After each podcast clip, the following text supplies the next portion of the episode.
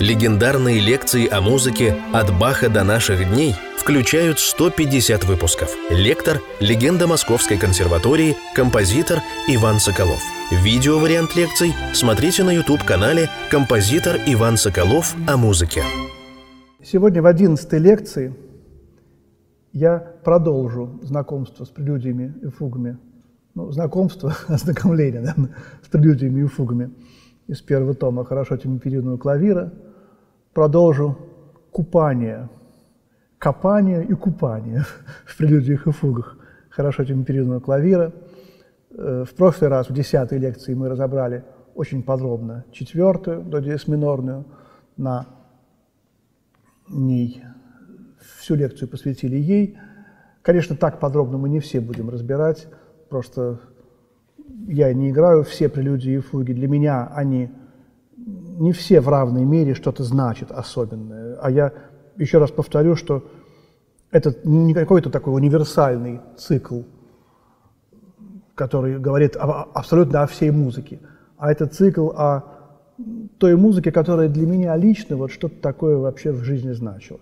Вот так. И я о чем-то довольно субъективно буду говорить больше, а о чем-то вообще не буду говорить. Например, Бетховен у меня не такое значение в жизни занимал. Но это потом.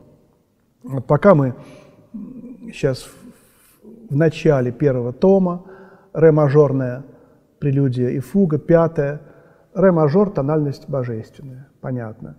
Она связанная с золотым цветом. Это может быть первая тональность, которая каким-то образом окрашивалась в какой-то определенный цвет. Потом у Скрябина будет целая система, каждая тональность имеет свой цвет. С ним будет спорить римский Корсаков, кто-то будет отрицать все это. А здесь вот этот в ре-мажоре цвет труб, цвет золотого металла, цвет солнца. А в нашем мире, наверное, солнце – это как бы вот напоминание о Боге, что солнце, которым движется и живет все в этом мире. И вот в этой прелюдии ее сравнивают с сошествием Святого Духа на апостолов, как будто бы ангелы ликуют – риторическая фигура колорирования. Не буду всю играть, наиграю. Такая легкая, светлая. Это три звука первых. Э, три ступени, троица. И она обрамлена октавой. Тоже бог. Октава плюс три звука. В левой руке тоже октава. То есть все предельно четко и ясно. Техническая прелюдия, сложная, э, яркая, светлая, искрящаяся. Фуга тоже начинается с паузы, и мы видим вот, этот вот, э, эту тирату, как будто бы звучит гром, раскат грома. Сразу 8.32 не было таких каких-то в то время натуралистических эффектов. Сейчас бы раскат грома сделали как-нибудь так, да, но, конечно, Бах не знал этого. Все было тоньше, и чувства были тогда гораздо более утонченные у людей. Вот это действительно немножко вызывало какое-то, я думаю, даже ощущение близкое к шоку. То, что вот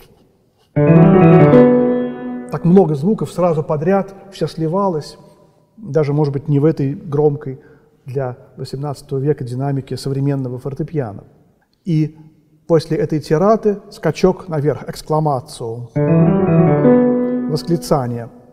Но огром – это, собственно говоря, тоже голос Бога.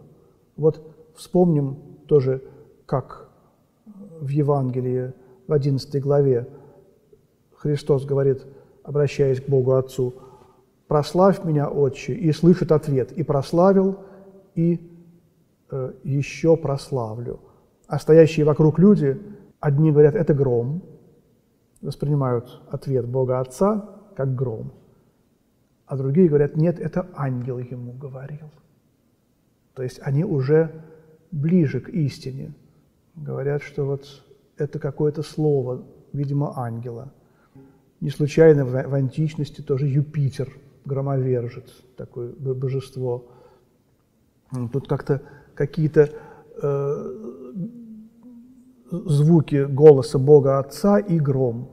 Получается, что они соединяются, сочетаются. Дальше тема развивается так.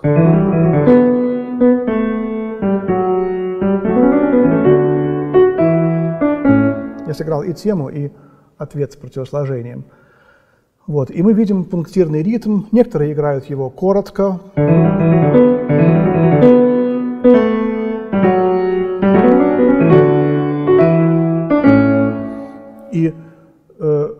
Очень интересный вопрос, а как же все-таки правильно играть? Вот так или, как написано, восьмушка с точкой и шестнадцатая? Ломаются копья по этому поводу. И вот тоже мне как-то было лет 16, я решил во что бы то ни стало узнать единый правильный ответ. И стал читать книги по украшениям, по исполнениям старинных мелизмов, книги по пианизму Мартинсона, много, много я перечитал, и мне попалась запись Глена Гульда. И решил, ну вот он, наверное, играет правильно, такой великий баховет – и что же я услышал? То есть первый раз он сыграл 32-ю, а второй раз 16-ю. Вот вам, пожалуйста. Как хотите, так и играйте. Хотите так, хотите так. И он всю фугу э, проводит именно вот этот такой свободный вариант. И меня это поразило, конечно, тогда. И, но, но уже максимально, э, так сказать, четко он проводит эту свободу, дает. Тут я, наверное, все-таки не удержусь и вспомню, как в 95 году э, мне приснился Бах. Была серая пелена, и за ней стоял Бах, но я его не видел. Но я знал точно, что он там стоит. Вот так может быть только во сне. И я у него что-то должен был срочно спросить, потому что как же так, вот же он стоит. Все, пожалуйста, спрашивай. Спрашивайте, отвечаем. Я тут судорожно выдумал какой-то вопрос. Скажите, пожалуйста, а можно вот эту фугу, я уж не помню, какую фугу, кажется, фа диез минор второго тома, можно эту фугу играть в более быстром темпе. И Бах мне таким молодым, молодым, свежим, таким даже совсем не старым голосом, скорее так с его юношеского, молодого портрета, ответил, ближе к тенору, он ответил мне, конечно, можно, все можно. И я проснулся, вот это слово «все можно», которое от Баха изошло в этом сне, оно меня всю жизнь очень греет. И теперь знаю, что, оказывается, все можно. Можно играть Баха на рояле, а можно на, ксилофон, на клавесине. На ксилофоне тоже можно. Вот. И все это и делается, играют Баха на всех инструментах, играют в любых темпах. Просто это результат разный. Здесь тоже много очень связей с кантатами, с мессой, хамоль, шестой номер из мессы, гратиас, э, двадцать четвертый дона номер пацем и так далее. Но более детально мне бы хотелось остановиться на шестой, ре минорной прелюдии. И фуги – это номер шесть. Шесть дней творения. И опять Д, Деус, Ре, но уже минор. И вот тут э, я вспоминаю, как, когда я знакомился в детстве с хорошо темперированным клавиром, как эта прелюдия меня поразила своей какой-то романтической красотой и современностью, экспрессивностью, сложностью звучания. Я сразу подумал, что она является предтечей финала второй сонаты Шопена, бемольной, вот этой знаменитой. Вот. Конечно, я ее не собирался играть в таком бешеном темпе, как играют финал, но когда я принес на урок моей замечательной Ирине Ванне в училище, она возмутилась, сказала, что это надо играть гораздо медленнее. Конечно, все мои идеи тогда, в то время, во-первых, сами идеи были незрелые, во-вторых, они воплощались очень незрело. Мне там было 14, 15, 16 лет. Сейчас вообще я уже пришел к той мысли, что настоящий, хороший, профессиональный пианист должен сыграть одну и ту же вещь подряд, желательно подряд, а может быть даже и не подряд, несколько раз абсолютно по-разному. Совершенно по-разному. И он должен уметь в эти разные исполнения вложить всего себя. Потому что возьмем актерское искусство. Плох тот актер, который играет только самого себя. Конечно, он может это делать гениально, но вот одну, так сказать, роль, он, у него все его роли похожи на него самого. И вот тут опять я вспоминаю Ирину Ивановну Наумову, преподавателя училища. Э, у нее учился такой замечательный э, пианист, тоже ныне здравствующий, Евгений Королев. Она его назвала ласково Женечка Королев. Эта история другая, как он играл ей седьмую мажорную прелюдию с первого тома. Я потом ее расскажу. А вот Лев Николаевич говорил про Женечку Королева, потом он перешел к нему в консерваторию. Вы представляете, приходит ко мне Женя Королев и приносит фугу Баха. И говорит мне, Лев Николаевич, вот у меня сегодня есть шесть разных трактовок. Вам какую? Я говорю, как это, Женечка? Ну вот у меня есть вот как гульд, э, моя собственная, как мне сейчас хочется, академическая, современная, авангардная, что-то еще как- как-то условно называет их. Вот. Какую вам сыграть? Предлагает. И Лев Николаевич ответил, сыграй ту, как вот тебе хочется. А потом говорил, что я, говорит, пожалел, что не сказал ему, сыграй подряд все шесть, чтобы было интересно. Вот опять мы пришли к тому случаю, как Нигау сыграл по-разному четыре раза. И вот здесь тоже опять доказательство того, что все можно. Другое дело, что кому и как, вот вопрос. Но надо тренироваться, видимо, в каких-то вот таких э, разнообразии трактовок. Почему Бах не пишет темп, Почему Бах не пишет оттенки почти нигде и никогда? Не только потому, что как бы все знают, а потому что сам пианист может варьировать это в зависимости от того, как ему хочется в данный момент, как его художественная совесть, художническая совесть подсказывает. И вот здесь как-то я играл тогда, может быть, слишком излишне романтично, может быть, и сейчас я играю излишне романтично, но Э, когда я стал подбирать какие-то евангельские сюжеты, мне в первую очередь тот сюжет пришел в голову, который был с апостолами и с Христом в э, Генесарецком озере. Они плыли в лодке, Христос спал, и лодку заливало волнами. И вот апостолы сказали, мы погибаем, Христос проснулся и остановил бурю. Вместо бури стал штиль мгновенно. И вот эта драматическая картина прелюдии, эта буря, она как бы тревожная. Вначале как будто бы набат, колокол какой-то трагический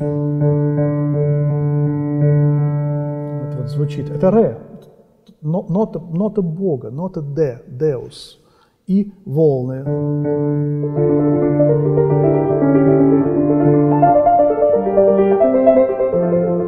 Вот. Все это разрастается и доходит до какого-то, ну, девятый вал Айвазовского вспоминается, конечно, может быть, это слишком вольно. Ну, переиграл. Вот останавливается эта волна на ноте, опять же, на ноте ре. И хорал. Можно сыграть тихо.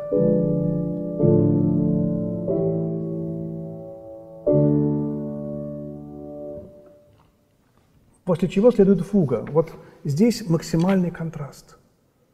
Прелюдия бурная, драматичная – Фуга – это божественный покой, это тишина, это Так не бывает в природе. Наверное, Христос сказал что-то, и мгновенно озеро стало как зеркало. И вот здесь впервые Бах ставит зеркало. Это, он, он использует обращение темы в первом томе. Вот тема вверх.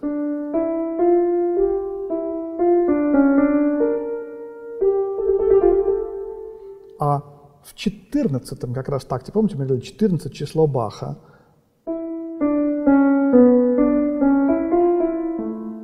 наоборот. То есть те интервалы, которые звучали вверх, звучат вниз. Тема смотрится в зеркало. Штиль, зеркальное обращение темы, как раз говорит нам о том, что это Бах, ручей, вода, покой, печаль. Помните картины Черлениса, композитора, который был прекрасным художником, или, или художника, который был прекрасным композитором. У него есть картина «Фуга», где э, деревья в лесу стоят на берегу озера и отражаются, но в отражении они стоят совсем в других местах, чем в реальности. И потому, потому что в других голосах должно происходить другое. Как бы отражение, как бы другой голос. Кстати, у Шопена есть одна фуга. Это даже музыканты не, не всегда об этом помнят. Конечно, это не, не лучшее его сочинение, но он именно использует в конце своей единственной фуги вот этот прием, прием одновременного звучания темы и ее обращения. Как бы вот действительно не как Черлёнис, в неправильных местах отражения, а именно вот в том месте, где надо. Я сыграю сейчас ре минорную прелюдию и фугу Баха номер шесть из первого тома хорошо темперированного клавира.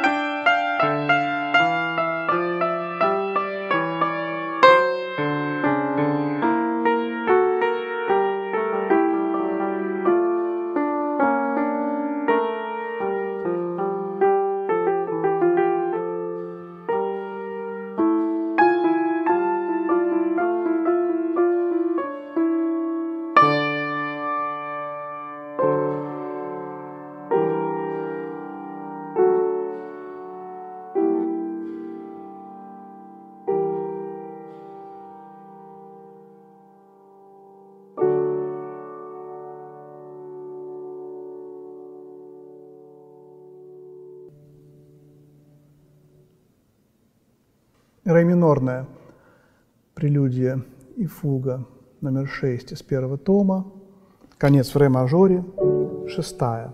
Шесть звуков. Ничего случайного у Баха нет. А сколько проведений темы? 16. Все нужно считать. Все... Э, сколько нот в теме? Раз, два, три, четыре, пять, шесть, семь, восемь, девять, десять, одиннадцать, двенадцать.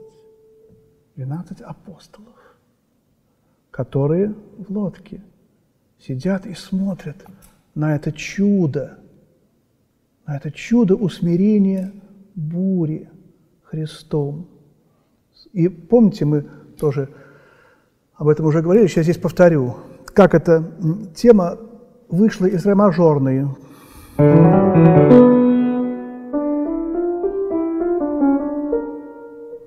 Погуляли вокруг ре и бросили скачок на сексту. И как контраст между возбужденностью ре мажорной еще более усиливает какой-то неземной совершенно покой этого морского штиля. Дебюсси очень любил Баха и Шопена. Я сейчас почему-то вспомнил прелюдию Дебюсси «Паруса». Тоже. Ну, как, как бы такие паруса Баха. Вот, можно сказать, конечно. Не, не обязательно играть на одной педали. Вот. Хотя все можно, как сказал Бах. Вот. И, может быть, еще мы несколько прелюдий и фуг проговорим в этой одиннадцатой лекции. Вот седьмая прелюдия и фуга ми бемоль мажор. Семь, самое совершенное число, семь, семь дней недели, седьмой день сейчас идет, и три бемоля. Семь, седьмая прелюдия фуга в ми бемоль мажоре в тональности с тремя бемолями, три бемоля, сошествие вниз, бемоль, э, понижение на полтона, Бога Троицы, Иисуса Христа в трех лицах.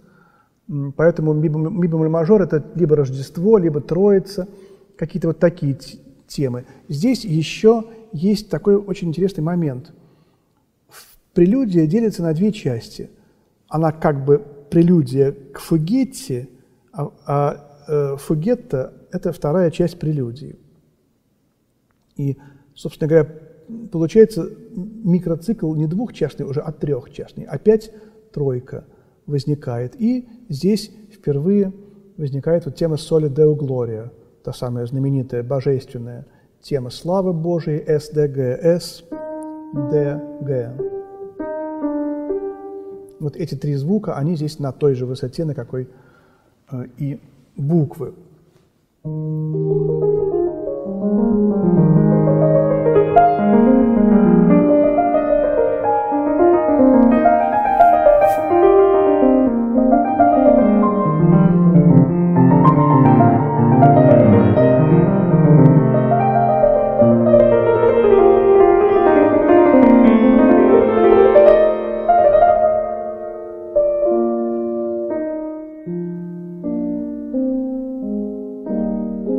я сыграл прелюдию, и пошла эта фугетта. Мы увидим эту кварту. Это пока еще не, не тема. Соли, до игры. Она будет в 25-м такте.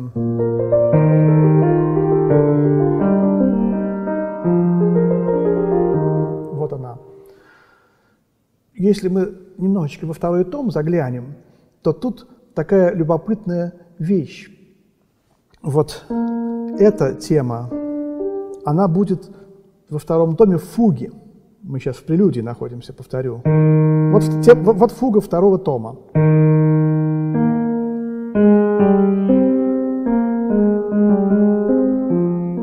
Очень похоже по характеру и даже по тематизму.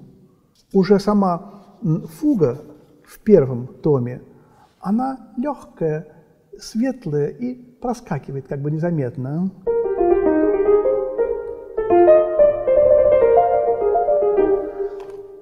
И там тоже прелюдия во втором томе будет подходящая к фуге. Смотрите, получается, здесь прелюдия серьезная, фуга легкая, а там фу, прелюдия легкая, фуга серьезная. И вот что сделал Бузони. Бузони – великий музыкант, композитор, пианист, э, непревзойденный редактор хорошо темперированного клавира, непревзойденный бахианец. Такую сделал вещь. Он взял из э, второго тома фугу и переставил ее в первый. А прелюдию туда. Вот, а, а фугу туда. То есть он поменял местами, потому что вот подходит одно к другому лучше. И получилось масло масляное. Получилось, что вот именно тот контраст, он, который Бах задумал, который Бах так тонко осуществил, эта крестообразность, э, она исчезла. И это такая хрестоматийная, ну, скажем так, вольность. Неудобно ругать Бузони, потому что он великим был. В консерватории, мы сейчас в четвертом корпусе учимся, в том самом здании, конечно, перестроенном, э, где стояла гостиница, в которой жил Бузони. Бузони приехал в Московскую консерваторию молодым человеком, его пригласили преподавать московским студентам, в основном студенткам. Он был сам в их возрасте, ему было немногим больше 20 лет. И он стал их учить на Бахе. А Бах это было тогда что-то такое очень скучное, может быть, такое ученическое. Играйте двухголосные инвенции двумя руками, сказал Бозони. Да еще в октаву. Вот. Э, девушки, студентки не захотели. И через год Бузони пришлось уйти из консерватории. Ферруччо Бузони. У него было прозвище «Безруччо Бестони». То есть как бы ему отказали, и у него и рук нет, и звука хорошего нет. Без, вот. Такой, к сожалению, печальный случай. Вот, но годик всего он преподавал уникальный совершенно человек. Давайте о следующей восьмой прелюдии и фуге поговорим в следующий раз. Сегодня, пока мы нашу одиннадцатую лекцию завершим. Всего доброго.